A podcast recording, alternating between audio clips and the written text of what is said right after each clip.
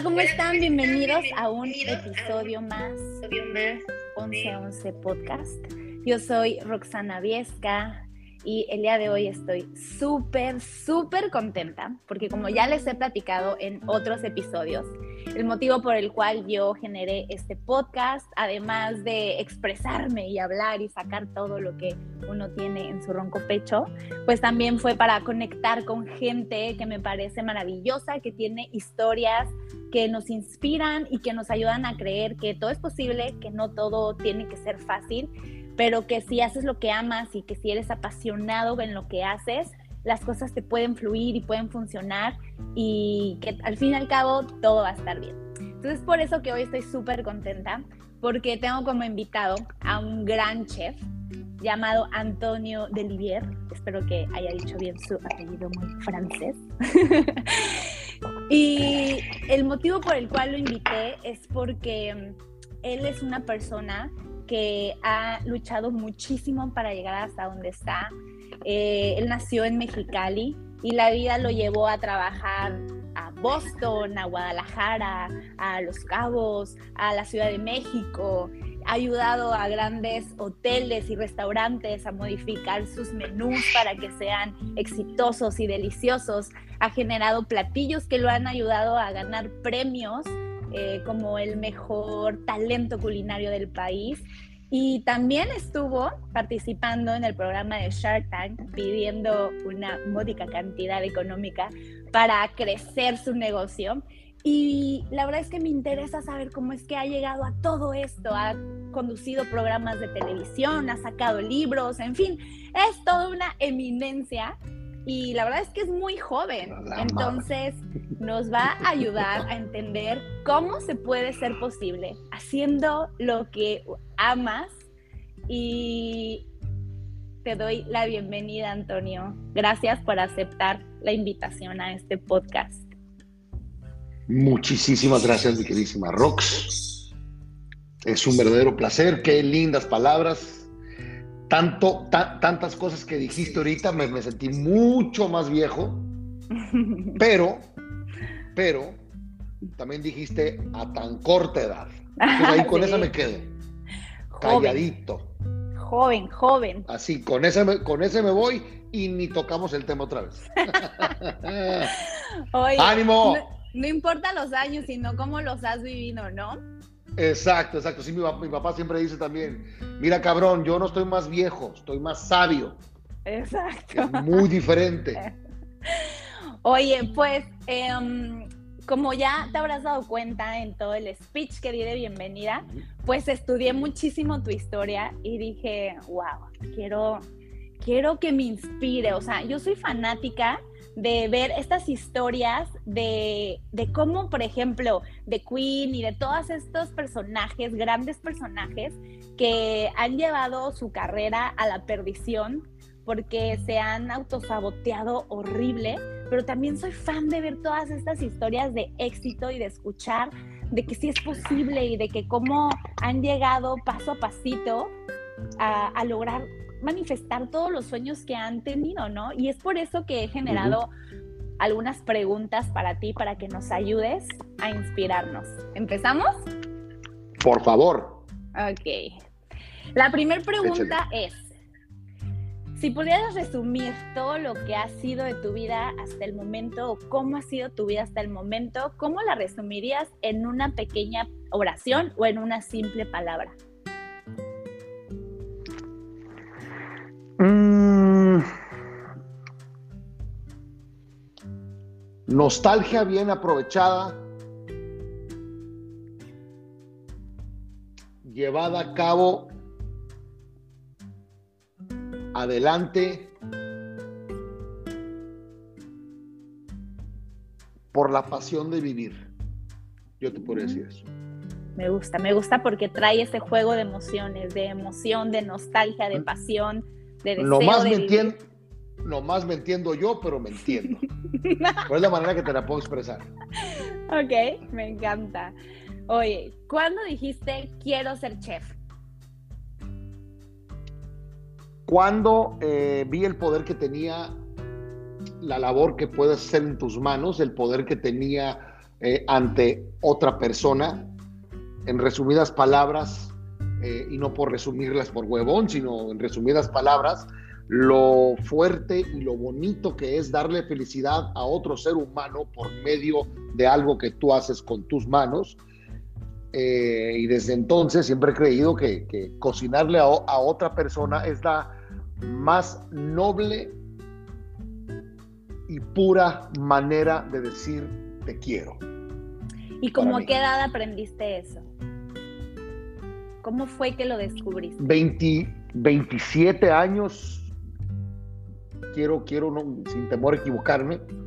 Si te pongo en contexto para que también la raza que nos haga el favor de estarnos escuchando.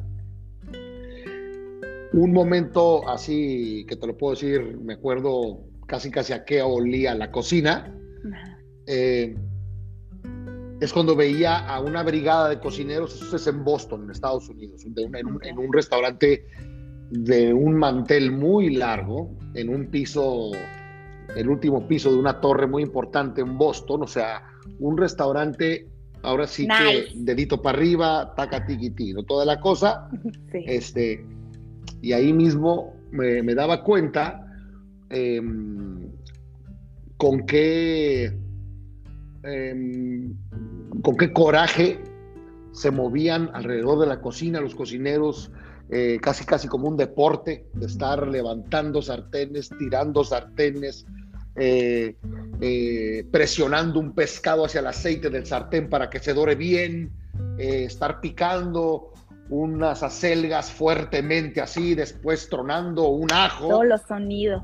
Directamente en, el, en la tabla todo para entrar a un baño caliente de aceite de oliva, sacando sus olores, luego el tronar de las acelgas o un kale o una espinaca cuando vas a, a un sartén caliente, todos esos tronidos, todos esos, y estamos hablando que de un pescado, una selga, un ajo, toda esta cuestión, y que dices tú, pues esto se ve pues medio salvaje, pero de repente todo el baile de todos los cocineros, yo acá como espectador, ¿eh? De repente todo termina en un plato y a la hora de emplatar todo esto, todo mundo parecía bailarinas. Todo mundo parecía un quirófano, así, en un quirófano, digamos, todo mundo parecía unos, unos artistas este, pintando un lienzo con una delicadeza fantástica. Y a la hora de llevar ese plato a la mesa, que a mí me tocaba hacer eso, y dejarlo frente a los invitados, frente a las personas que tomaban una noche de cita, una noche de no más de desestrés, de entretenimiento, verles las caras y luego verles los gemidos al probar y ver cómo cambiaba un ambiente tan chiquito entre dos personas y una mesa, o de cuatro personas, seis, ocho personas y una mesa, cómo cambiaba esa primera mordida, ese cerrar de los ojos, cómo las sonrisas después salían, cómo se convertía todo esto en algo positivo, en algo tan placentero de vivir, que dije, yo me quiero morir haciendo esto. Ay, qué increíble, claro, es que yo lo he vivido también como espectadora porque yo también soy fan de la comida y de la gastronomía y de hacer, no soy chef, pero de probar algo y decir, ay, no, qué rico sentir todos los sabores, es algo maravilloso y sí, es una danza perfecta que si uno, que si un engranaje deja de funcionar, todo. Entonces todos están tan perfectamente acomodados haciendo su trabajo que la verdad es algo mágico. Te entiendo y ahorita que te escuchaba hablar hasta hambre me dio de tanto que me lo describiste. Oye, ¿y qué tal después de la alegría de comer y de todo? Ya después viene el, ah, estoy súper lleno, la tristeza, ¿no? El bajón. te voy a decir una cosa, te voy a decir una cosa que a lo que yo te puedo, em, te puedo contar con con conocimiento de causa, porque me han tocado vivir tanto la era este, pre-digital, post-digital. ¿A qué me refiero con esto? Eh, yo siento de corazón que la gente disfrutaba mucho más antes porque no tenía tanta distracción. Y creo que el, el span de atención de la gente se ha venido haciendo más pequeño, más pequeño, más pequeño, eh, que a mí me entristece de repente ver, ver estas cuestiones. Por eso hay muchos lugares, te estoy poniendo un ejemplo nada más en cuanto a, la cocina, em, que pues ya dejan, dejan de existir o simplemente cuando, cuando yo voy, que a mí me tocó vivir estos tiempos donde no la gente no vivía en su aparato o, vivía el aquí, como yo estoy contigo, viéndote a los ojos y hablando contigo, este, aunque estemos lejos, en aquel entonces estaban muy presente la gente y evidentemente el trabajo que tú haces o que tú hacías era más valorado. Vibrado, mira, sí, pero más que nada el rebote que te da, o sea, este sentir que sin tener que decirte nada, ya sientes una energía muy hermosa. Hoy ha cesado de existir en muchas instancias, digo, no con esto quiero, eh, ahora sí que eh, aventarle agua helada, una plática deliciosa, pero, pero te digo, si es una diferencia abismal, como comensal te lo digo y también como cocinero, em, que ahora para poder tener la atención de alguien tienes que traerle un plato que esté explotando o un plato que trae eh, fuego o un plato que trae nada para que le tomes una foto, pero ya degustarlo pasa a tercer término, ni siquiera segundo. El mindfulness primer término, ya pasó. El, primer término es que te tomen la foto, el segundo término, asegurarte que la gente sepa que tú estás ahí y ellos no. Y el tercero, cuarto, quinto, ya, si está bueno, está, malo, ya pasó otra cosa. Y lo que pasa también es de cuando, cuando eh, probaban, probaban antes, que yo digo, son muy, ahora sí que muy curioso en este aspecto. Probaban antes igual, compartían mucho, ¿a poco no está de huevos este pinche creme brûlée, cabrón? ¿A poco no está suculento este pato, cabrón, con esta salsa melosa de ciruela, güey? No mames, me estoy muriendo. Adiós. Sí. O sea, eh, eh, ahorita, es, ahorita es, pues es una manera diferente, pero aún así, o te pones eh, más enfocado para ver de qué manera puedes llegar a conectar con otra persona por medio de la comida, lo cual lo hace mucho más difícil, pero interesante también a la vez. ¿eh? No con esto digo que todo está perdido, te lo digo desde una perspectiva como un cocinero que le tocó vivir aquella época y que le está tocando vivir, vivirla ahorita muy activamente, ¿no? Pero sí, digo, eh, si de algo pueda servir escuchar una historia bonita, pues les platico que pues cuando yo cocinaba o atendía o lo que tú quieras, este, en aquel entonces para aquellos que no les ha tocado vivir eso, imagínense nomás, sin ningún celular en la mesa, nada, estaban probando y entonces, wow, no mames, qué rico. O, por favor, me quiero largar, está horrible esto, les digo, hasta para eso se vale. sí. Este, que de hecho muchas veces hoy en día se salvan mucho, ¿eh? porque ni se dan cuenta si está bueno o malo siempre y cuando esté súper rimbombante, pues no hay pedo si no les gustó. Entonces. No, mira, no todo está perdido. Yo todavía soy una fanática de sentir los sabores, pero eso sí, necesito primero tomar foto. Existen, existen, existe mucha gente todavía, digo, no, existen ahí un, dos que tres personas que sí se, se, toman el tiempo, que uno los ve. O sea, a veces, a veces tú llegar a preguntar si les gustó o no. Ajá pues para empezar es como que siento que es como medio incómodo para la persona si te tienen enfrente. Y la otra también es yo, yo me informo más de nomás estar viendo tu expresión corporal o estar viendo los sonidos o estar viendo, puta madre, o se lo acabó o lo quiero compartir. Prueben esta madre, prueben esta madre, por favor, prueben esta madre. Con eso ya te das cuenta. o sea, buen trabajo, ¿me entiendes? O sea, que y eh, se me viene una pregunta con lo que dices, ¿eso influye en tu estado de ánimo? El sentir que alguien más lo aprobó, el sentir que a alguien le gustó y que lo disfrutó, que se lo acabó, eso, eso influye en tu... Uy. Sí, mucho. Te la, te la pongo así de sencillo, ¿eh?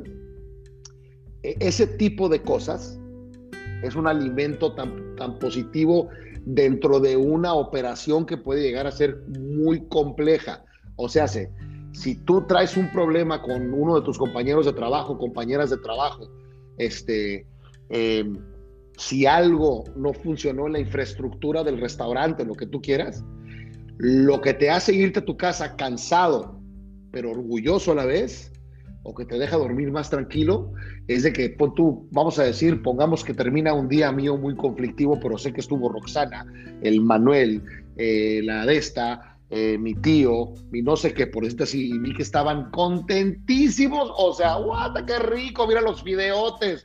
Uh, slurper puta de huevo, salud, ta, ta, la chingada. Yo veo eso sin que me tengan que decir nada. Y cuando llego a la casa de ustedes, acá me acuesto, digo, puta madre, güey, no sirve el pinche refri, chingada madre, esta mesera se encabronó con la otra cocinera, hijo de su madre, güey, nos van a cortar la luz porque tenemos una... Puta, el del vino ya no me quiere proveer vino rosado porque no hemos pagado. Pero qué rico comió la mesa de la Roxana, güey, no mames. Ay, qué bonito. Qué rico. No mames, lo voy a hacer mañana otra vez, güey. Me muero por regresar mañana a hacerlo otra vez, cabrón. Qué bonito. Oye, ¿y alguna vez alguien te dijo, eso no va a funcionar, de eso no vas a vivir, chef, ¿cómo? O sea, preparar comida te vas a morir de hambre dándole de comer a alguien más. ¿Alguna vez alguien te trató de bajar el ánimo? No, porque sabes una cosa, cuando yo me dediqué a ser cocinero, yo me fui de mi lugar de origen, que es Mexicali, Baja California, a mucha honra. Eh, yo me fui, eh, entonces no había expectativas ni nada que se esperara de mí porque pues no conocía a nadie, ni nadie me conocía a mí es una de las grandes, grandes, grandes bendiciones de salirte a escribir el propio libro de tu vida lo más lejos posible, no por largarte de tus, de tus realidades, sino más bien para encontrar tus virtudes. Es lo que yo pienso. Entonces, este, y tus defectos también, que yo los encontré cabrón. Pero, pero sobre todas las cosas, eh, no me puse nunca en esa posición, mi Roxana querida, porque porque te digo, yo me fui a un lugar donde no me conocía a nadie, ni no, yo no conocía, o sea, no, y, afortunadamente eh, sí tuve muchas correcciones de parte de los líderes o los chefs para quien trabajé o de las operaciones para quien trabajé y todo esto, que correcciones, pero nunca me dijeron, ¿sabes qué, güey? Deja el mandil, dedícate otro pedo. Esta, esto no es para ti. Eso no, bendito Dios, digo, no pasó, no me pasó. Eh, Acá con la familia, eh, pues no, fíjate que, no, tuve mucho contacto con mi familia cuando yo me fui. O sea, yo sí duré como unos siete años y medio, si es un poco más, sin ver a mis papás, hermanas, tíos, nadie. Nada. Una de mis hermanas, a una de mis hermanas sí la llegué a ver porque fue, fue, a, fue a Boston. Fue a tirar cotorreo, ya sabes, carnalita, mi, mi hermana, güey, tiqui, tiqui, papá, papá, con mi cuñado y la chingada. Este, de hecho, me quedaba, cuando iban para allá, ellos se quedaban en hotel, pues yo me iba a quedar con ellos, porque yo vivía en, un depa con nueve cabrones en el piso, ahí dormíamos, y, o me iba a otro depa donde éramos seis y me tocaba en, un futón. Entonces, llegaba mi carnal y los días que se quedaba, me quedaba en el pinche hotel con ellos. o sea, en el piso. Y este, y, y, ¿cómo se llama? Em, no, no, simplemente cuando me comunicaba yo a la casa y todo, no, pues está todo bien, estoy trabajando en un restaurante, va, bien, ánimo, cuídate mucho. O sea, Oye, no es de que sabes que mándame una feria, mándame una feria. La a lo tuyo, que te vaya muy bien, te deseo lo mejor. Ni te molestaba ni te, nada, todo bien. Buenísima onda y lo, lo agradezco hasta el día de hoy. Claro, fíjate que me identifiqué muchísimo con tu historia porque yo también me fui de mi casa a los 20 años y me encontré y lo recomendaría un millón de veces, que te vayas, que veas quién eres, que le piques piedra, que le perres y el no pedirle nada a nadie, ni el que nada te pida nada a ti más que tú a ti mismo, está increíble, o sea, súper identificada. Oye, y cuéntame, ¿qué te llevó a Boston? ¿Por qué Boston? ¿Cómo fue? ¿Qué? qué? O sea, porque tú, o sea, por lo que oigo, todavía no eras chef, ni cocinero, ni nada, ¿no? ¿no? O sea, no, ni en la vida, nunca tuve, nunca tuve ni pretensiones de ser chef, nunca tuve pretensiones de absolutamente nada. básicamente, em, eh, yo, yo tenía un, deseo y curiosidad em, de irme de aquí para irme hasta allá. Ese hasta allá, te lo juro que iba a ser, si no hubiera sido Nueva York, que fue donde fui primero, hubiera sido, o sea, pitiquito sonora, mi amor. A mí, se me a mí se me presentó, no, bueno, ah. se me presentó la oportunidad este, de irme a, Nueva York con unos, unos, unos vatos que me ofrecieron trabajo como traductor Ajá. Eh, y tomé lo primero que se me presentara para irme Sí, de, de Mexicali, ¿no? Sí. Este, te digo, nada que ver con la ciudad ni nada, simplemente era una realidad que yo eh, ya estaba, eh, estaba sobre, sobrepoblando yo donde yo estaba, ya no, no quería estar yo allá. Yo le tiraba mucho la historia a mucha gente de que no, es que yo quería estudiar actuación y la madre, porque hice varias cosas, varias, siempre, siempre fui muy participativo en muchas cosas en Mexicali y toda la onda, pero la verdad es que yo nomás me quería ir por Mexicali y la gente es muy meticha a veces Sí. sobre todo cuando estás morro. Te preguntan todo y este, es, es- una comunidad, lo hermoso de Mexicali, que es una comunidad pequeña, también está, es contraproducente, porque a veces pues se meten mucho con la vida de uno. Y sabes ah. te entiendo, es más que nada, no ganas de huir ni escapar de nada, es una emoción en ti que te dice que ya no perteneces ahí, que hay algo más para ti en tu vida, ¿no? Sí. Y lo que yo he comentado en otros episodios es que es esa voz interna que te empuja a actuar y que si no la escuchas te puedes estar perdiendo de las grandes oportunidades que tú sabes que hay para ti. Miedo a no escucharte, a ignorarte, es el que te puede asu- estar autosaboteando, ¿no? Entonces, qué padre Claro. que tú te escuchaste y que te diste la oportunidad de decir, no, no estoy es- escapando de nada, no estás nada mal aquí, o sea, sí estoy bien, puedo estar bien, pero necesito algo más, algo más en mí me dice que yo no pertenezco aquí, que algo más maravilloso viene para mí si lo hago. ¿no? Qué padre, me Exactamente. encanta, me encanta. Fue así. Oye, Así y- fue. Y regresando, o sea, y muy sumado a esto, te pregunto, ¿en qué crees tú? Eh, o sea, ¿qué crees que fue esencial o súper importante para ti o como un punto súper así como de, de magia o de, golpe de suerte o fue Dios o fue conocer a las personas correctas? O sea, ¿a qué sientes tú que le debes el haber llegado hasta donde estás ahorita? ¿En ¿Qué, qué crees tú que fue lo que, el destino? O sea, ¿qué crees que es tu, tu poder? Yo me doy mucho crédito a mí mismo, ¿eh? Me ha costado mucho decirlo. No, me ha no, no. costado, me ha costado mucho, mucho decir, este, este, no hay nada malo, no hay nada de arrogancia en decir, eh, eh, estás aquí sin ayuda de absolutamente nadie. Y yo te lo digo, eh, eh, no hubo una beca, no hubo una, digamos, un, estaba en el hoyo y vino, me sacó eh, mangana, perengana o fulano o la tía, un tío, un amigo, un hermano, ni nada. Yo, yo a mí, a mí no, no me, mm, em, no me tocó así. Yo te lo digo, te lo digo evidentemente. em, yo por mucho tiempo le agradecía a un chef, a otro chef que me enseñaron cómo cocinar albóndigas y dije, madre, me cambiaron la vida, si no fuera por ellos hubiera estado perdido y no es cierto. Ujú. Eh, me- me- me- m- durante muchísimo, muchos años, eh, tanto como eh, escuchaba esa vocecita que me decía, lárgate de aquí, o, que, o- o decía, intenta otra cosa, y también tenía otras vocecitas que me decían, eh, Tú puedes. tú eres, no, tú no, que me, no, que me decían cosas peores, o sea, que también los demonios, muchos traemos demonios encima, yo no soy la excepción.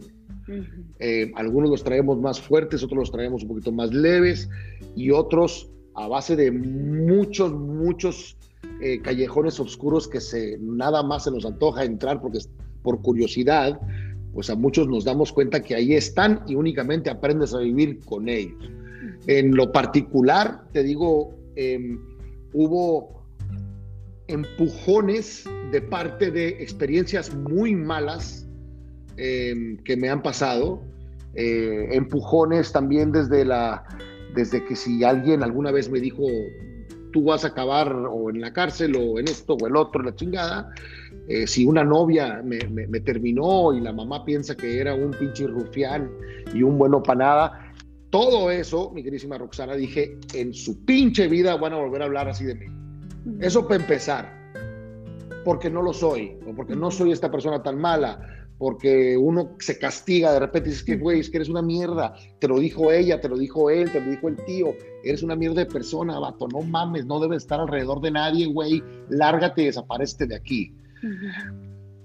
Y de repente, pues llegas, pues vas, vas pasando más cosas, evidentemente. Em, no hay mejor terapia que el tiempo para ciertas cosas, para otras sí, terapia es maravillosa, pero em, te das, te das cuenta que en lo particular, te hablo muy en lo particular, yo no puedo estar diciendo a la gente qué hacer y qué no hacer, ¿no? en lo particular a mí, eh, si algo se, se, sintió muy mal es de, de que para empezar em, se piense que uno es lo que no, lo que no es verdaderamente. Em, em, siento que siempre he tenido un espíritu muy luchón, que eso em, hay otras personas que necesitan un poco más ayuda para salir de repente de ciertos baches. A mí, más bien, yo necesitaba ayuda para no meterme en baches, pero ayuda la necesitamos todos, siento yo. Sí. Para llegar hasta acá, regresando a tu pregunta original, para regresar hasta acá, yo te puedo decir que em, gracias a muchos, muchos golpes, eh, muchos errores personales, empecé a escoger mejor por dónde me iba. Pero no tuve una intervención divina, lamentablemente, güey, te lo digo. O sea, puta madre, no sé si, si a veces escucho historias de gente que dice, no mames, güey, llegó, me tendió la mano un brother o una amiga o algo así y le hice caso. Ahí la cagué muy cabrón yo, siento yo. O sea, decir, no, yo, yo y yo. Este, tal vez hubiera llegado donde estoy ahorita, pero igual sin tanto pinche, este, sufrimiento. Pues sí, sí, tanta, tanta cicatriz, porque sí las hubo, o sea, sí las, digo, las hay, o las hubo, digo, eh, digo, no es una cuestión ahorita que, te podría decir, puta madre, ahorita estoy trabajando en mi... No, em, pero creo que eh, si fueron 25 años o 20 años para llegar a donde estoy ahorita, igual, no sé, güey, me hubiera tardado 20, no sé, 18, no sé, cabrón. Sí, porque, te entiendo. Porque sí te digo, es una historia media peculiar. Eh, que no tiene un trazo exacto. Siempre fue muy de, siempre he sido yo, Toño, siempre he sido una persona que le gusta surfear la ola, a ver para dónde chingados me lleva, pero al paso de las caídas dices, ya no me subo a esa ola, me subo esta mejor, y ahí me fui yo, más o menos educándome yo, nada más, no agarres esta, agarra esta, creo que a ojo de buen cubero, de a ojo de ya, escucha tus arrugas y tus canas, güey, por acá creo que está mejor. O sea, sí es, es, es muy cierto lo que dices, que hay que escucharse después de cierta experiencia. No le puedo decir un cabrón ahorita de 19 años, güey, escúchate tu... O sea, no quisiera, no quisiera cometer una, Sí, no, no, no. Por eso dices que es algo así como muy particular. Es tu historia, ¿no? O sea, es muy particular. Pero eh, qué bonito lo que dijiste, nada más quiero rescatar el mensaje que diste en esto. El, el no creerse que eres o que vales lo que alguien más dice que vales, el aprender a saber quién eres tú, a dónde vas tú, qué te gusta a ti, qué sueñas tú y que nadie más te diga qué es eso que tú eres y qué máscara es la que tienes que usar, ¿no? El ir encontrando cuál es tu verdadera esencia, súper importante. Y la otra que dijiste, padrísima, que me encantó, eh, es que todos tenemos esa dualidad dentro de nosotros, esa vocecita que te dice tú puedes y esa otra voz que te dice tú no vales nada, ¿no? Ese síndrome del impostor que te dice que no vas a llegar lejos, que no puedes, que justamente hoy grabé un podcast de eso porque así es como yo me siento y no es algo que nos pase nada más a ti, a mí es algo que le pasa al mundo, ¿no? Y en ese momento sientes que tú eres el único que está pasando por eso y pobrecito de mí, pero cuando te sales de tu burbuja te das cuenta de que tú los seres humanos y que lo único que necesitas hacer es seguir avanzando y callar esa voz que te dice que no puedes y decir, te voy a demostrar que sí puedo, ¿no? Qué bonita, que, qué bonito lo que dijiste. Ahí está otra pregunta. Em, aunado a esto, ¿tú te consideras exitoso? ¿Para ti qué es el éxito? Sí. Sí, sí, me considero exitoso. Em, em, yo, el éxito, el éxito en, lo que yo, en lo que a este viejo ranchero enamorado le, compete decirlo, eh, es porque me hace muy feliz lo que hago eh, en un 80%. ¿A qué me refiero con esto? Que bien, y, hay mucha, pero mucha gente, por ejemplo, músicos, ¿no? Que conozco mucho, soy muy amigo de muchos músicos. Y te puedo decir nombres de cantantes que son muy amigos, muy cercanos con él o con ella, ¿no?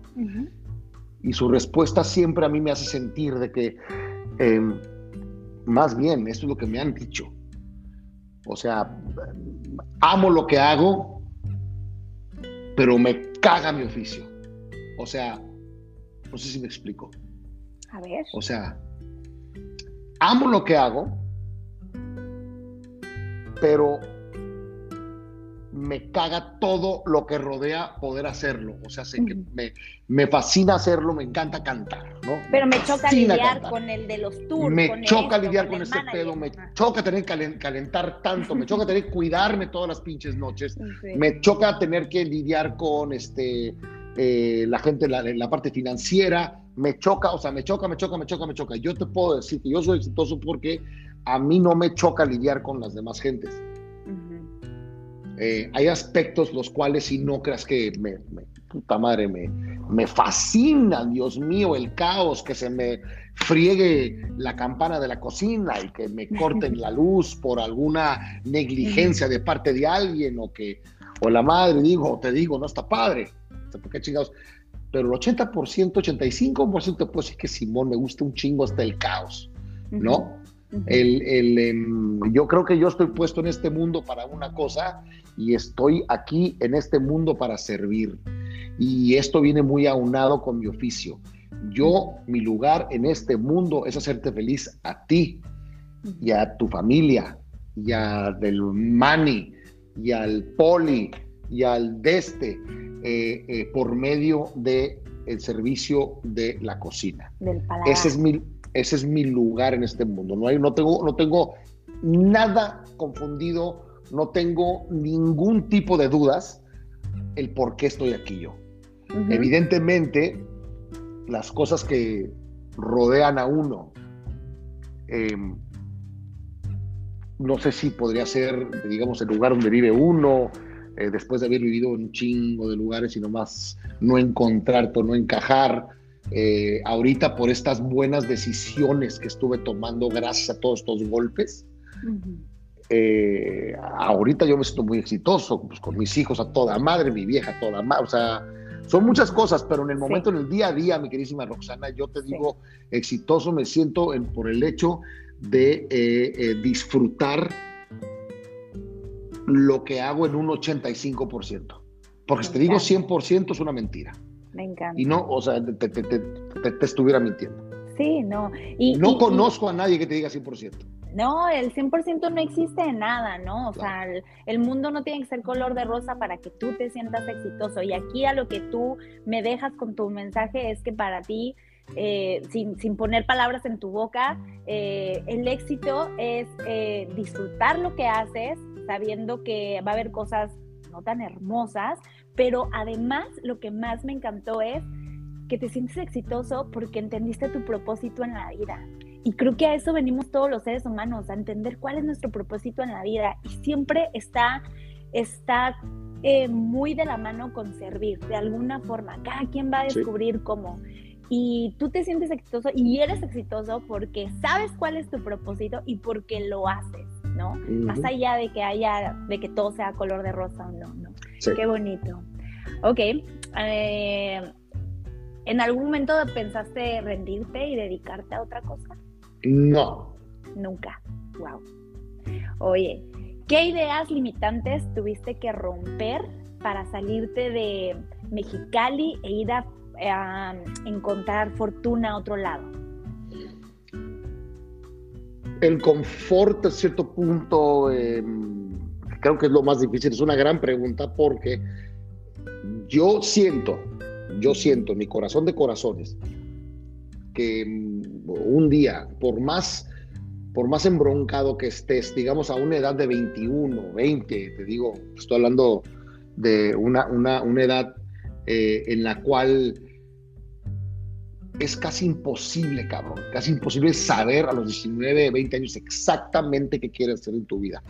es un, son, unas, son unos ejemplos de garbanzo de libra, de, pero por ahí un en un trillón que te dice, yo, como Maradona lo dijo, Maradona dijo a los, a los 14 años, yo voy a ser campeón mundial. Primero, yo voy a jugar con la selección y después voy a ser campeón mundial. Y así lo estuvo diciendo. Pero también a ese cabrón, por ejemplo, le encantaba el 20% de su carrera. Mm. El 80% lo odiaba. Pues es uno de esos ejemplos. Y le fue horrendo al pobre, ¿no? Paz descanse el gran Diego, pero, pero este, em, yo me puedo imaginar a, a, los 20 años, a tus 20 años, a mis 22 años, 23, no sé, aunque te lleves de la chingada con tus papás, aunque te lleves de la chingada con este, con el otro, eh, si yo que fui de una ciudad como Mexicali, que es tan entrañable y es tan, digamos, a cierto punto cómoda, porque estás medio protegido por amigos y por, no, no estoy hablando de nivel socioeconómico para nada. Es simplemente que no la perreas tan cabrón. Igual la perreas porque es coraje por ahí, por allá, pero llega el calor y hay aire acondicionado o hay un cooler. ¿no? Estoy hablando Estoy hablando de que, de que eh, y si no hay un cooler, hay un chingo de abanicos. Pero es tan a gusto la vida también de tener a tanto conocido, tantos amigos, tantos otros, que decir un día para otro, ah, chingue su madre, me voy a lo desconocido, no es nada fácil. Este, no es nada fácil. Em, yo no puedo hablar por alguien, por una persona que haya vivido em, en un lote baldío, que haya crecido sin papás, que haya crecido sin cama, que haya crecido sin comida, que yo no puedo hablar por esas personas. Yo estoy hablando meramente desde mi perspectiva de lo difícil que es salirte de un entorno de comodidad. Por más jodido que estés, créeme que estás mucho más cómodo que muchísima pinche gente. Y te lo digo por todas las historias que yo escuché con la gente que viví de Brasil, de Colombia, de El Salvador, este, de, Uruguay, de Paraguay, eh, de Bolivia, la gente que eran mis roomies, que me contaban que violaron a, a su hermana, a su mamá, enfrente de ellos en, el, en la frontera de México, este, que se vino uno a huevo con todo el dinero de toda la familia, le mataron al papá y todo para juntar dinero para regresar a Brasil, todo, o sea, no puedes hablar de que, ay, es que no mames, estaba bien jodido en Mexicali, por eso me tenía que salir de ahí, güey. No, señor es bien, bien, bien difícil dejar el confort. Es bien difícil dejar la miseria, pienso yo, y dejar lo que es una verdadera tragedia de vida. Es bien difícil para salir de la tragedia eh, y poder llegar y lograr algo. No, no te yo no puedo, yo no podría entender cómo estaban en su sano juicio muchos de mis roommates, muchas de las personas con las que yo viví y trabajé, muchos de los amigos y amigas que tuve también durante esta aventura, digamos, de yo escribir el propio libro de mi vida. Eh, eh, más sin embargo, son realidades que ellos vivieron que no podemos imaginarnos, no, no tenemos solución. No sabemos, no podemos decirle ponte las pilas, cabrón, no mames. Es la peor pendejada que le puede decir una persona, pienso yo. Porque no sabes de dónde vienen sus, sus cosas. Para mí en lo particular, salirme, salirme de Mexicali, em, fue difícil porque decir de esto que conozco, que está, digo, con todo y todo, me la llevo bien con mis amigos, lo que tú quieras, no me hallo aquí por X, Y o Z, pero güey, para dejar esto, cabrón, ¿a dónde? ¿Y con qué lana? ¿O cómo, güey? ¿Sí me entiendes? Este, pero lo dijiste tú en un principio, hay una vocecita hay una pinche vocecita que en cuanto se me presentó la primera oportunidad, me voy casi. Adiós, vámonos, adiós. Hasta creo que salí de mi casa casi que sin despedirme de mis papás de una manera muy abrupta. Pues adiós, adiós, güey, ¿qué adiós, órale, pum, chica tu madre, órale, güey. Siete años y medio sin, ¿sabes? O sea, sin verlos y, y, y, fue fantástico, cabrón. O sea, para mí, Sí, sí, sí, sí. Repito, porque luego uno ya sabes que este, no creo que se malinterprete de que puta madre, le estoy diciendo cómo no, no. se larguen de su casa sino más de huevos, por favor, gente querida. O si lo sientes, sí. O sea, es que una vez que escuchas eso una vez que escuchas ese impulso, si realmente lo sigues escuchando, se te va a empezar a presentar todo, ¿no? Y qué importante lo que dices tú de salirte de tu burbuja y de tu zona de confort, que no es fácil. O sea, tienes que tomar la decisión de salirte o de no salirte, porque el decidir no hacer nada también es una decisión, ¿no? Tú decides si te vas o si no te vas. Cualquiera que sea tu decisión, te va a afectar para bien o para mal de alguna manera. Súper bien dicho. Y el que tú te salgas de tu burbuja no significa que te vayas al otro lado del mundo, te significa que te salgas de tu mente y te pongas a ver que no eres el único con problemas y que hay gente con más problemas y con más cosas. No necesitas salirte de tu casa para salirte y ver que la vida no te pasa y que ah, tú no eres el víctima. O sea, eso, tú no eres la víctima de la vida. Eso es, eso es muy cierto lo que acabas de decir, ¿eh? No necesitas salirte de tu casa, güey, para, porque, o sea, no es a la de a huevo, repito a mí me tocó de esta manera. si, de, si algo puede servirle simplemente porque igual estoy un poquito, soy un poquito mayor que algunas de las personas que me están escuchando o este, no sé, el target que se maneje seguramente de un chingo de raza, güey, pues que les sirva de, que les sirva de, de, que agarren lo que les sirva, lo que no les sirva, ahí va, ¿no? Pero sí, definitivamente, y lo repito, y por favor, quiero este, este, ser bien, bien claro, no es necesario salirte de tu casa para estar mejor, ni en pedo. O sí, tú decides. O sí. sí, cada quien.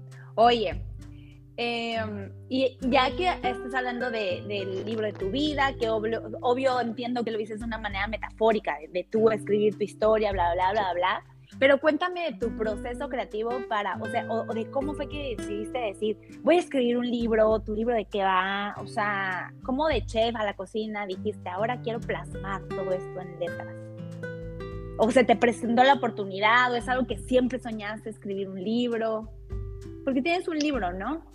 Tengo un libro, no, no, pero fue metafóricamente todo lo que te dije. O sea, hice un libro y he, y he participado en muchos libros no, de no, cocina. Sí, entiendo que el libro que dices de tu vida es de, generar tu vida, pero también sé que tienes un libro. Entonces digo, quiero que también me cuente de su libro.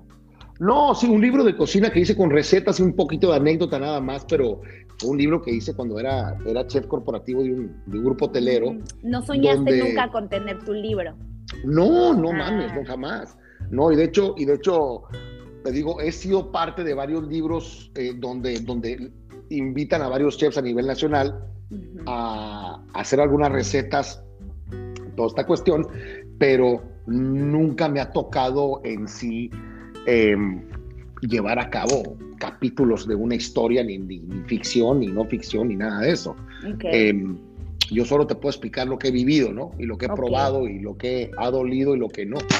Pero tú crees en la visualización y en soñar y en eso, o sea, la vida que hoy tienes la soñaste, lo pensaste. Es, es como decretar, decretar muchas cosas, o sea, no tengo ahora un mantra, por así decirlo. Pero em, dentro de muchas cosas feas que puedo llegar a pensar, porque sí, te, te, lo confieso, ¿no? O sea, se los confieso también, o sea, sí hay muchas cosas en las que uno... Eh, Em, hay secuelas de, de, cosas que igual de chico me pudieron haber pasado o que me pasaron. Em, hay secuelas de decisiones pésimamente tomadas. Em, bendito Dios, no, no, no he llegado a lastimar a nadie, pero eh, sí, sí, sí, sí siento que eh, más bien la depresión la he conocido. Eh, em, corren por la cabeza de uno muchas veces en pensamientos malos y la madre, pero, pero, em, siento que, em, por lo menos en mi, en mi caso, sí he decretado muchas cosas, o sea, sí he dicho, este, algún día voy a estar em, En la tele, por ejemplo, ¿lo soñaste alguna vez? Es, es justamente lo que a, lo que iba ahorita. O sea, te digo, es que yo no me acuerdo haber dicho en la tele, pero sí dije, em, algún día voy a estar con YouTube, ¿no? algún día voy a estar con ellos presentes con YouTube, que yo cuando estaba más morro, digamos que YouTube era como, no sé, hoy en día no, te no hay comparación, no creo que haya una banda de rock eh, hoy día que toquen sus instrumentos y que compongan y canten. No, no puedo pensar, cabrón, en nadie ahorita. Ayúdenme, por favor, güey. Oye, o sea, eh, moderato, ¿ah?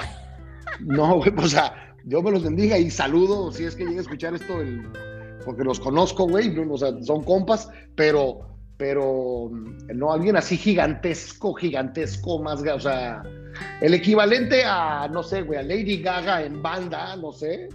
O sea, bueno, total, de este fanatismo enfermo de que pósters en todo tu cuarto, este, eh, seguidor de todos los discos aprendidos así, hasta habría hasta carátula del libro o de la carátula del disco, del cassette o del CD, sabías quién era el productor, güey, quién fue el músico invitado, todas estas cosas, sí. siempre como que aventándolo Yo voy a estar con ellos. al universo. Y ¡pum! cabrón. No nomás estuve con ellos, güey. No nomás. O sea, me fui, me volaron a Nueva York mm. como chef invitado. Ya me había ido yo de Boston, ya estaba en México, ya estaba casado, toda la cosa. Ya tenía renombre, pues. Ya estaba, ya, tenía algo de, algo de reconocimiento por ahí y que me invitan a cocinarle a la casa del guitarrista donde estaban todos los YouTube y me pegué una peda con ellos que, pues, no, te puedo explicar. Claro, no mames. Cuatro y medio de la mañana, mija. A la madre. en Nueva York. Qué entonces, tan increíble. Entonces, esas, ese tipo de cosas, por ejemplo, em, o, o, cosas como, ahí te va la otra, ahorita volviendo a la televisión, ahorita, ¿no? La, Ya en la televisión, este, yo estaba en TV Azteca, me acuerdo, con TV Azteca que fue eh, estupendo, estupendo, una, una, una experiencia estupenda haber estado pues, en, un programa en vivo dos horas al aire todos los días a televisión abierta a nivel nacional y la chingada, y luego irme al Mundial de Rusia como corresponsal gastronómico con ellos, vivir toda esa experiencia de el Mundial de Mundiales para muchos. Este, y siempre decía, madres, güey, este, eh, Televisa lo traía así como, como, creo que por casi, casi, casi, casi como leche, cereal, Televisa, escuela, deporte. O sea, en México a muchos nos alimentaban Televisa mucho como parte de tu crecimiento. Y pum, cabrón, terminé trabajando para Televisa, este, hice un par de proyectos y chingón. A lo que voy es, son como decretos sí. Eh, que, no nunca ha sido muy consciente, pero que nunca, nunca, nunca he dicho, no, yo nunca voy a estar ahí, no mames, güey. O sea, eso sí, nunca. Jamás en la vida. Siempre he dicho, ahí voy a estar, güey. Puta, estaría cagado. O qué cagado estar ahí, güey. O qué cagado. Oye, estaría cagado estar ahí, ¿verdad? Oye, estaría cagado, este, no sé, cabrón, este, volver a jugar tenis después de 30 años, 33 años de no jugar tenis. Estaría cagado, lo quiero volver a hacer, güey. Estaría padre volverlo a hacer. Y hoy pensaste, hoy estaría cagado romperse el tobillo. Estará increíble romperse el tobillo, increíble. O sabes qué, mi queridísima Roxana, igual ese pinche diablito que vive aquí, te lo vas a quebrar, te lo vas a quebrar. Te lo vas a quebrar, te lo vas a quebrar. Y ahí me traía ya no estás en edad de jugar. Ya o sea, andar con tenis, güey, ya, resígnate. Mecedora afuera, güey, guamaca. Ponte a dar dulces a la chingada como Halloween todos los días, güey, ya. Riega las plantas, ya. Joder, hombre, por favor. Oye, Toño, y cuéntame un poquito ¿cuál es tu proceso de inspiración para crear un nuevo platillo? O sea, porque puedo ver que eres una persona súper apasionada, que ama lo que hace y que en su mente siempre está como el hacer feliz a la gente y el que te vaya a encantar y el que te vayas contento, bla, bla, bla. ¿Qué, ¿Cómo es tu proceso para que tú digas, hoy quiero generar un nuevo platillo? ¿Te imaginas a alguien en particular probándolo, sintiendo sus sabores? ¿O te imaginas el feedback que te puede dar? ¿Cómo, cómo es? Excelente pregunta. Ahí te va. Ah, he, he, tomado referencia siempre, siempre de la calle o lo que se le llama digamos, eh, los servicios de comida que existen en las avenidas, en las banquetas, todo lo, lo, lo, que se le puede llamar informal, que no por eso quiere decir que sea peor o mejor, simplemente de eh, la comida más tradicional, garnachera, siempre es mi referencia. Y te voy a decir, eh, yo he diseñado o he, este, em, em, digamos, construido eh, conceptos desde Vancouver hasta Uruguay, hasta Ciudad Guzmán, Jalisco, hasta Cancún, hasta en Boston. O sea, me ha aventado varios conceptos y evidentemente uno cuando lo contratan para generar un concepto, que están contratando tu cabecita para ver, y tú ingéniame algo para que esté chilo y que sea negocio, güey. Porque es un negocio, ¿no? Entonces, no, no yo no puedo tomar de referencia para todo la comida china, los tacos de carne asada en Mexicali, porque no aplica para todos los lugares. Aplica para otros, pero en Vancouver, por ejemplo, que hay una, pero una gran, gran comunidad vegana, una gran clientela vegana, evidentemente, pues digo, puta madre, a ver, voy a comer a la calle, por así decirlo, voy a ir a comer en todos estos puestos, toda esta onda, este, qué es lo que más se vende. Entonces, para, para contestar tu pregunta. Tropicaliza. tropicalizar, pero, pero te voy a poner un ejemplo y me vas a entender perfecto. Si yo digo, antes de hacer un plato, y estamos en México, cualquier lugar, ¿no? Yo decía, ¿cómo puedo lograr yo que una mordida de este platillo que voy a hacer, de lo que sea, ¿cómo puedo lograr yo que le brinde la misma satisfacción y la misma sonrisa que un taco de carne asada de harina. Esa es mi referencia, güey. Porque yo no creo que en este mundo exista una mejor mordida que un taco de carne asada de harina con guacamole, cilantro, cebolla, salsa, limón y sal. Lo veo muy cabrón. Muy cabrón. O sea, que, o sea, tú vele la cara a un pinche pelado, a una chamacona, a quien quieras, tú vele la cara, cuando muerden un taco de carne asada hecho a su gusto. Con choricito, con quesito. Ponte a pensar, tu puta madre, ¿cómo puedo yo replicar esa emoción? Esa, esa, emoción. Eso, de ahí parto, Roxana, lo confieso. Se lo confieso a todos. siempre lo primero es un taco. Siempre, siempre, siempre, siempre. Evidentemente, depende de la situación, depende si ahorita, por ejemplo, voy a ir a Tulum a cocinar a, un evento de fin de año la chingada, desde ahorita ya me estoy ideando los platillos y la madre eh, y busco básicamente esa algo que se asemeje a la emoción de una mordida al mejor ceviche del mundo en tostada o del mejor este creme brûlée cremoso, precioso del mundo, el mejor foie gras con vino espumoso para maridar. Siempre es esa mordida. ¿Cómo chingado la replicas? Y evidentemente uno lo único que puede esperar es que le guste a la gente. Oye, ¿y, y te vas al súper y ves que te inspira y te llevas todo a tu casa y luego te pones a picar. Absolutamente. Qué cool. Ahorita estás tú Tú ahorita estás sentada en Cochinita Pibil, no te estoy mintiendo, porque tengo la computadora apoyada, güey, en Cochinita Pibil. Mira, ahí está. Ay, no, me encanta. Está sentada usted, señorita, en Cochinita Pibil, reina. Es medio raro, ¿eh? güey. Sí. Oye, y tú, o sea, ya, o sea, siguiendo un poquito a lo que me dices, ¿qué crees que es lo que te diferencia a ti de los demás chefs? ¿Cuál crees que es tu superpoder? Si tú puedes decir esto es lo que a mí me hace especial, a mi comida lo hace especial, ¿qué crees que sea? En comparación de ningún chef, no me comparo jamás con ninguno, pero sí te podría decir em, que me baso, me baso, me baso mucho en dar gusto. O sea, me baso mucho, mucho, mucho en dar gusto. No te puedo decir cuáles chefs se basan en darse gusto a ellos primero que a los demás, o a ellas primero que a los demás. O en el éxito, O en, el, o en, esta cuestión, que sí sea vendible, que todo esté, pero yo, yo, yo, Toño, yo, Toño, me baso, me baso, me baso en, en procurar darte gusto. Qué bonito. Eso es, eso es lo único, lo único que te puedo decir. Oye, y hablando de creaciones, ¿qué onda con tu caldo, el birriamen? El birriamen, ¿cómo la ves, mi Bola de copiones, ¿no? ¿Cómo hay raza que...? pues mira, es una de las cosas que, que son de estos, de estos nombres que a uno se le ocurren de repente, pues por andar de curioso por todas partes y decir, hoy estaría cagado esto, estaría chingón Ramen estaría rico. Y ya, güey, se acabó, sin meterle ni quitarle nada más. Cuando vi el programa de Shark Tank, de que todos los jueces estaban ahí probando los caldos, yo dije, no manches, me urge ir a su restaurante a probarlo. O sea, todo el mundo estaba de que, ¿qué onda con el sabor?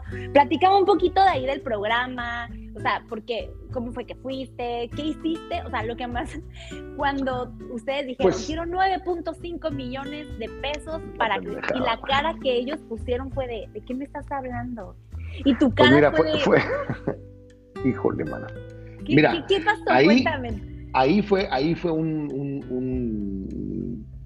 ahora sí que un trabajo que em, se debió haber analizado mucho más porque fue, fue algo repentino. Cuando nos hablaron, este, nosotros estábamos también en, una, en un momento en el cual o hacíamos esto o hacíamos esto otro. Entonces, pues sabes qué, vamos a, a tirar el dado a ver qué pedo. Porque si con ellos no jalaba el pedo, va a jalar por acá. Ya tenemos también otros tiradores acá, la neta y evidentemente nos buscaron porque se les hizo bastante interesante el, birriamen en la Ciudad de México, sobre todo. El birriamen ese año, ese año que abrimos y todo, fue el platillo más instagrameado, más... ¿Qué fue, 2018? 2018 por ahí, 2017, 2018 por ahí. Este, 2017, creo. Sí, 2017. Este, sí, me puse a dudar, sí. Em, no, creo que 2016, ah, no, 2016, 2017, cuando, cuando, cuando ya el Villarreal empezamos a venderlo. Pero sí fue así, una pinche locura de colas y la madre. Entonces se enteraron gente de producción de, de, Sony y de Shark, Tank. Y dijeron, no mames el concepto de estos vatos, güey. No mames el concepto de caldos, güey. No mames, que era un concepto que yo, que yo, me, yo quise hacer en la Ciudad de México, em, que siempre, siempre, siempre había traído otro decreto que yo tenía, que yo decía, un lugar, algún día voy a abrir mi lugar de caldos, algún día voy a abrir mi lugar de puros pinches caldos, de puros caldos, de puros caldos, de puros caldos, de puros caldos, de puros, chingue y chingue, o sea, pero La acá... La importancia de tenerlo. Pero no hice nada al respecto, ojo, más que tratar, o sea, más que pensarlo de una manera bonita y positiva. Nunca malo, Nada más, y chido, güey, sí, chido, esta madre estaría bien cagado. De repente tener una gente vestida así como en la CFE, güey, como un tema industrial, con un chingo de vapor, ¿sí me entiendes? Sí. Este, y, pum, se armó. Pero sí, el, el birriamen yo lo hice hace muchos años atrás y lo hice en el Valle de Guadalupe. Si mal no recuerdo, fue la primera vez que lo serví, o sea, que se lo di a alguien, ¿no? Y este, y si no mames, o sea, funciona muy bien, cabrón. claro. de esas cosas que puta, no sé, o sea, tocino y, miel de maple funcionan increíble. Pues, ¿por qué? No sé por qué, no debería de, güey, pero funciona. ¿Me entiendes? y es una de esas cosas. Este, y en Shark Tank, eh, los caldos que fueron también los caldos que ahí les di a probar, fueron caldos pues que tienen que ver también mucho con, pues, conmigo, con, digamos, mis, mis, este, mi familia y todo esto, parte sonorense, parte jalisciense, este, y así es como, como les di a probar pues el caldo de queso, la gallina pinta, güey, carne en su jugo, y pues estaban vueltos locos. O sea, dijeron, no mames, ¿qué es esto? ¿Qué bruto? ¿Qué otro? la onda, pero pues sí, la evaluación fue pues una apuesta. O sea, ustedes dijeron, nosotros necesitamos, nosotros abrimos con 10 millones y como queremos otras dos más, pedimos 9.5. Así, redondo, vamos. A ver, güey, veamos qué pedo, ¿no? Ajá.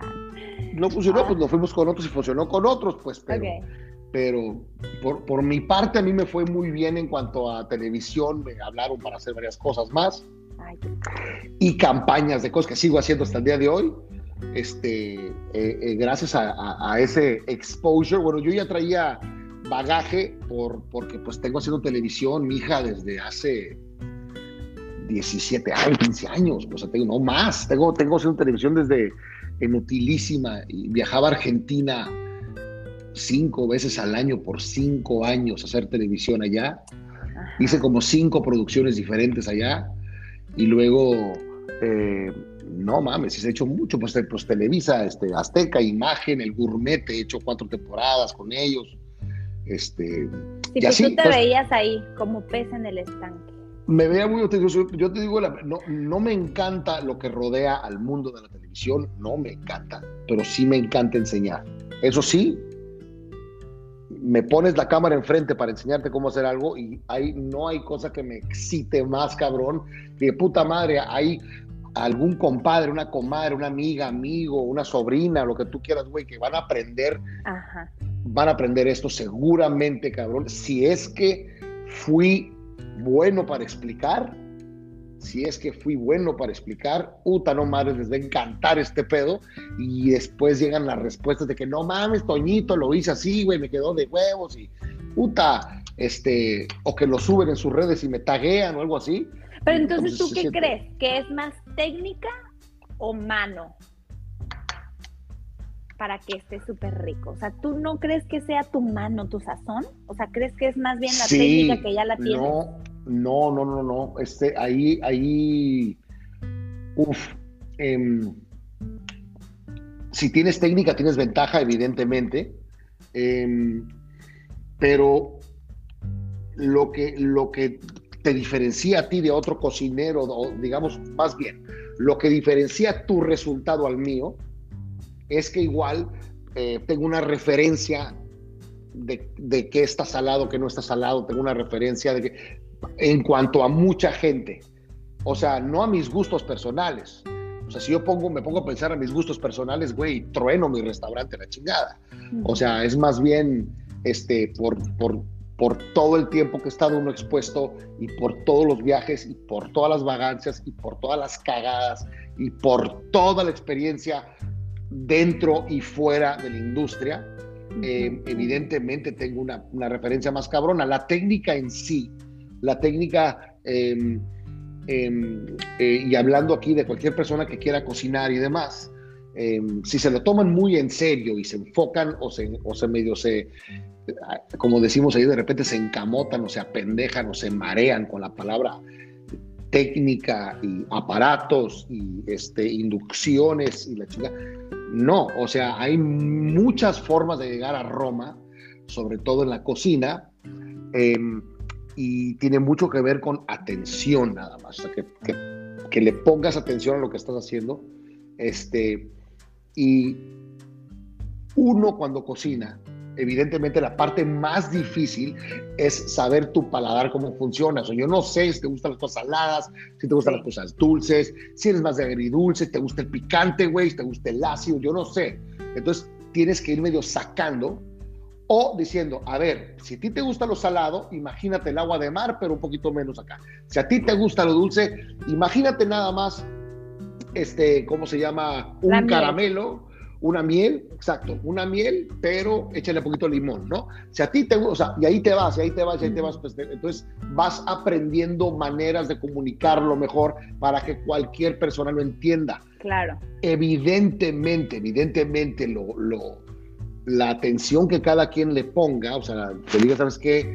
Ah, ya me dio huevo este güey, pum, ya le cambio la chingada y pues y tratan de hacer el platillo, pues no le vas a ver igual, ¿no? Este hay una, hay una, hay una diferencia que existe en tú, digamos, sigues una receta de un libro a que te la esté explicando alguien, porque de, repente en una mueca, en una, no sé, en, un, en un modo ahí, en un, tú vas a entender, ah, lo que se refiere es que esté como medio ácido. O sea, hay muchas, muchas cosas que se comunican por medio de estarte viendo yo a ti a los ojos y tú a mí y verme cómo, cómo manejo mis manos y luego ver cómo le apunto a esta la pechuga de pollo y luego cómo ver cómo, cómo este, está de aguadito el pan, cómo está de duro el aguacate, etcétera, etcétera, etcétera, ¿no? Como por ejemplo, o sea, en la otra es interpretación, ¿no? Por ejemplo, algo muy sencillo, ves una receta y dice al dente, o sea, y dices, ¿qué será al dente? ¿Cómo es al dente? O sea, Sí, hay mucho. Oye, ahorita que estabas hablando me reí un poquito porque me acordé de mi mamá, porque siempre se burlaban de mi mamá porque lo que cocinaba era horroroso todo. Haz de cuenta que llegó un perro y lo vomitó y tú te ponía ella bien contenta su platillo así de a comer y te ponía el platillo y todos así de ¡ay, qué es esto! Y lo probas y sabía bien, ¿no? Pero era la risa de que, como tú dices, sí tenías razón, pero tu técnica... O sea, o sea, o sea lo presentaba muy feo. Horrible. Cuenta que... Pero estaba muy rico pues rico, rico, pasable, comestible. Estás viva. No te moriste de hambre. Nunca me intoxiqué. Una vez me dio un pescado empanizado y al momento de partirlo estaba crudo, crudo, así crudo. Y yo, mamá, esto está crudo. Y por su orgullo fue de, no, está bien. Se lo comió crudo con tal de que, no, no, no, ay no. Oye, nos quedan dos preguntas más. ¿Está bien? Ok.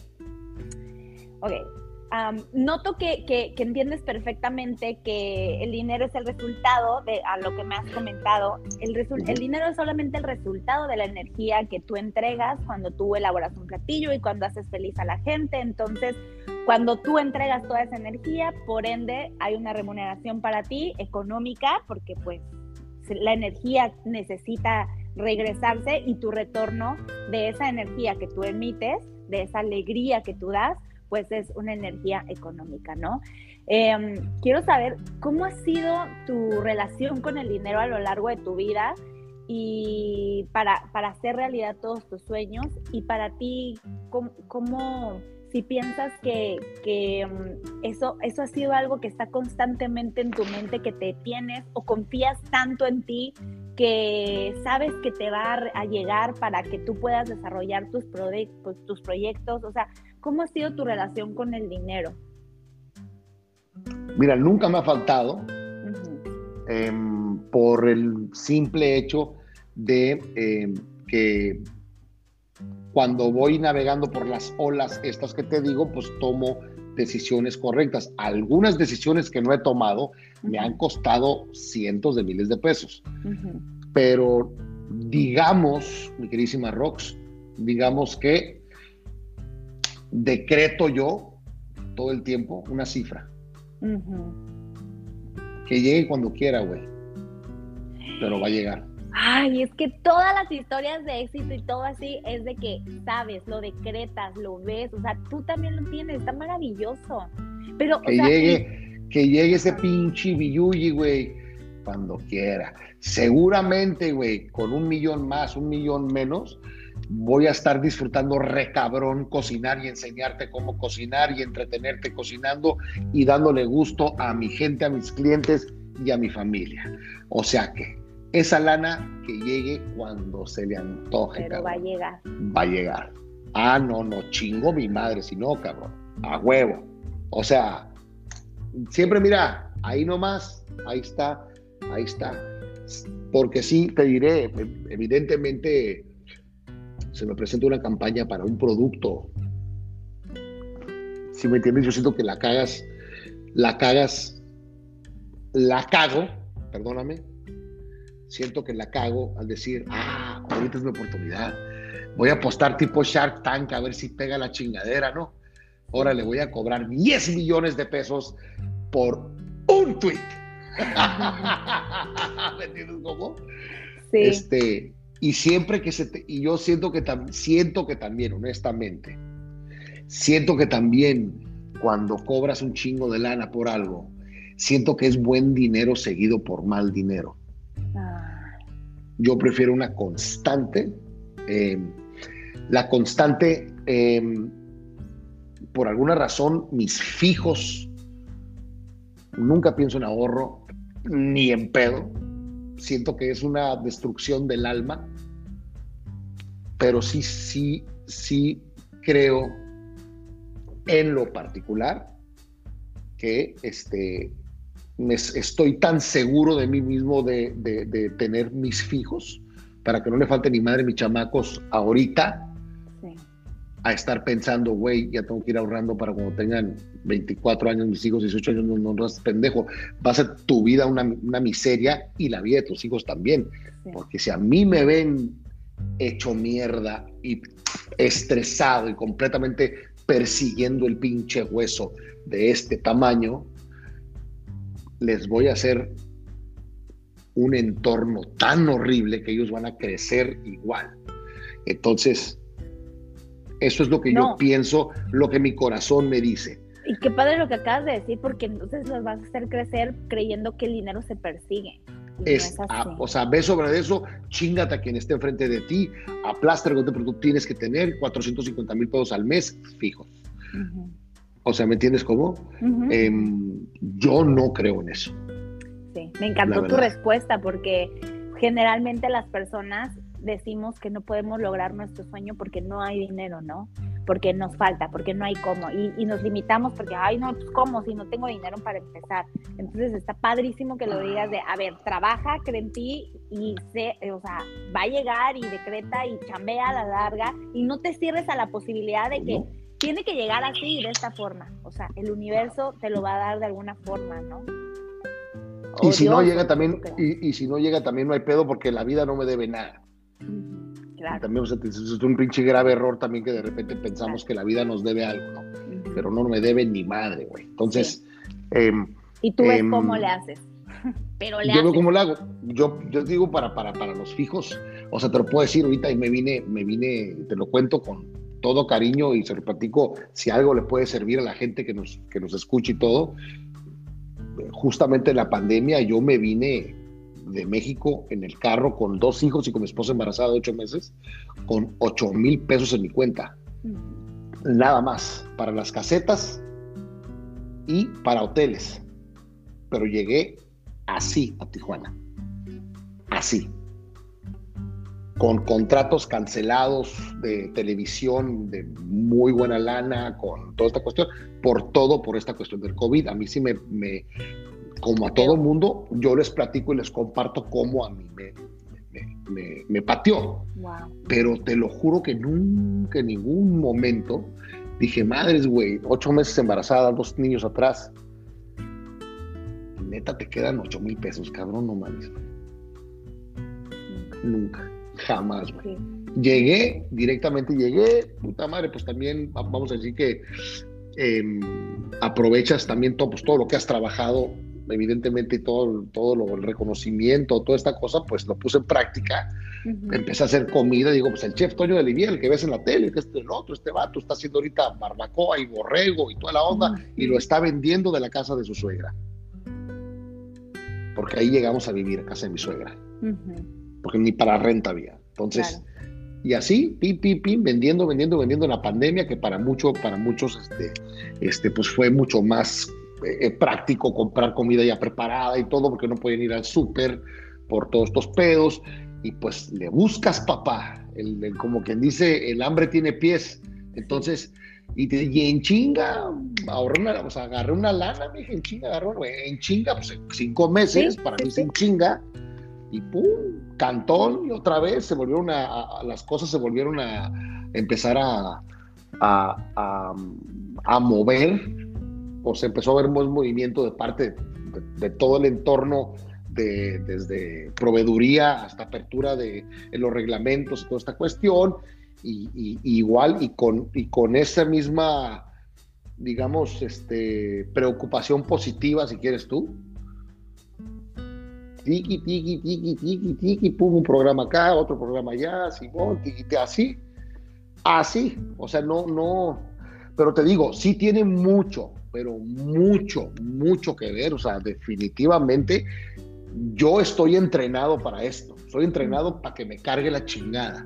No, no, no, no digas eso. No digas te voy a decir, No, no, no. Te, no, te, voy a decir por qué. O sea, estoy entrenado para una crisis. Estoy entrenado para una contingencia así de cabrona.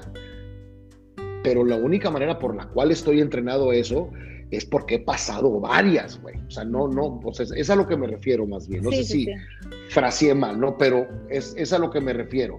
este, si no hubiese tenido todas las experiencias que tuve, si no hubiera, digamos, eh, eh, pues sembrado muchas cosas, evidentemente mi hija estaría en una condición peor que esta todavía. Claro. Em, em, entonces, el, mensaje, si, si, de algo sirve, es este, eh, inténtalo, ¿no?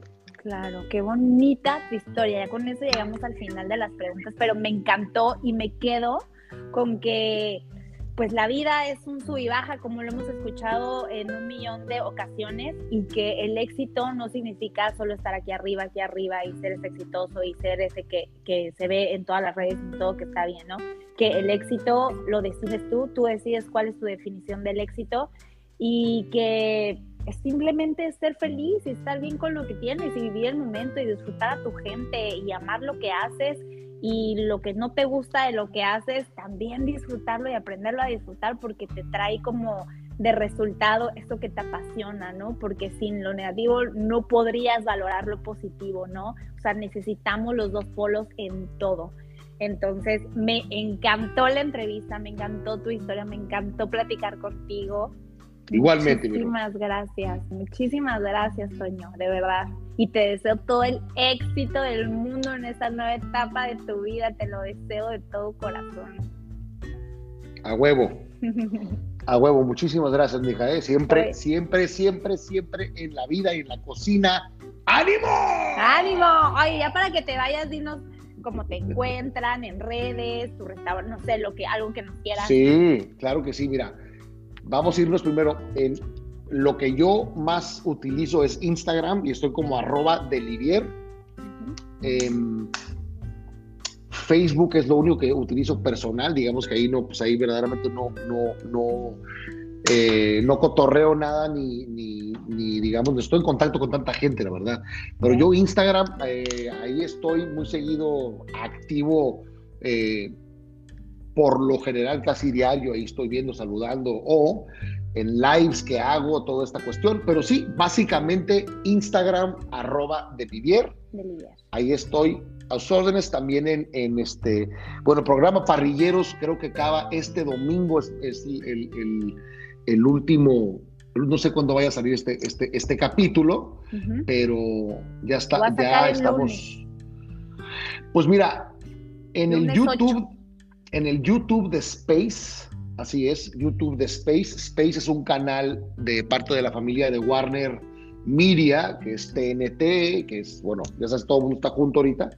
Eh, en el YouTube de, Space está un programa que se llama Parrilleros Space, que ya terminó de estar al aire ahorita. Mm. Y, este, y ahí es de lo último que he hecho, está ahí. Y otro programa con el Benito Molina que se llama Todos a la Cocina, que ya se grabó, pero creo que por ahí lo pueden encontrar como Todos a la Cocina. Y este, que es lo último que he hecho en televisión, ¿no? Y este, Guadalajara, mi restaurante La Panga del Impostor, así se llama La Panga del Impostor. En Instagram está como La Panga Impostor, eh, o a mí nada más hay un DM por, por Instagram. está tu restaurante? Y ya, o si no, la panga impostor va a contestar en chinga. O este, tengo mi restaurante en Rosarito, que se llama La Media Corriente y Ahumadora. Es un nombre muy largo, por eso, porque es una, una situación compartida entre la familia del grupo La Corriente Nice y Toño de Livier. Oh. Entonces tenemos mariscos de este lado y de este lado ahumados, pescados a la leña. Tengo este, Maravilloso. Los estoy esperando con mucho, mucho cariño. Sí. Ay, Toño, me encanta. Y servidor, servidor y amigo aquí en Tijuana, mi gente. ¿Y los caldos? ¿Y los caldos? Mira, Caldos Ánimo lamentablemente cayó, cayó víctima de la pandemia. Mm. Este, queda uno abierto, que es Río Elba, eh, en la colonia Cuauhtémoc, en la Ciudad de México. Eh, sigue abierto ese todavía. Em, yo ya tengo tiempo que no estoy activamente operándolo pero siguen siendo recetas de uno, sigo, digo, sigo siendo socio de la empresa y todo, pero únicamente ya queda uno, porque se lo comió la pandemia tremenda, tremenda, tremendamente mal. Y este, y en Ensenada, un restaurante que asesoré, me encantó esta historia que vivimos juntos, que la estamos viviendo juntos, un lugar que se llama Máquina. Este, este, que está ahí en Ensenada, en la calle Ryerson. Mm, Les mentiría si, si, si les doy un número mal, pero en Instagram están como máquina en italiano o carro en italiano, que es M-A-C-C-H-I-N-A. Máquina. Máquina. Máquina. Máquina. Máquina. Y ahí está en Ensenada, ahí también. Entonces, ahí andamos empezando bien, yo creo, acá en mi bello norte. Sí, me encanta. Una nueva Ah. historia.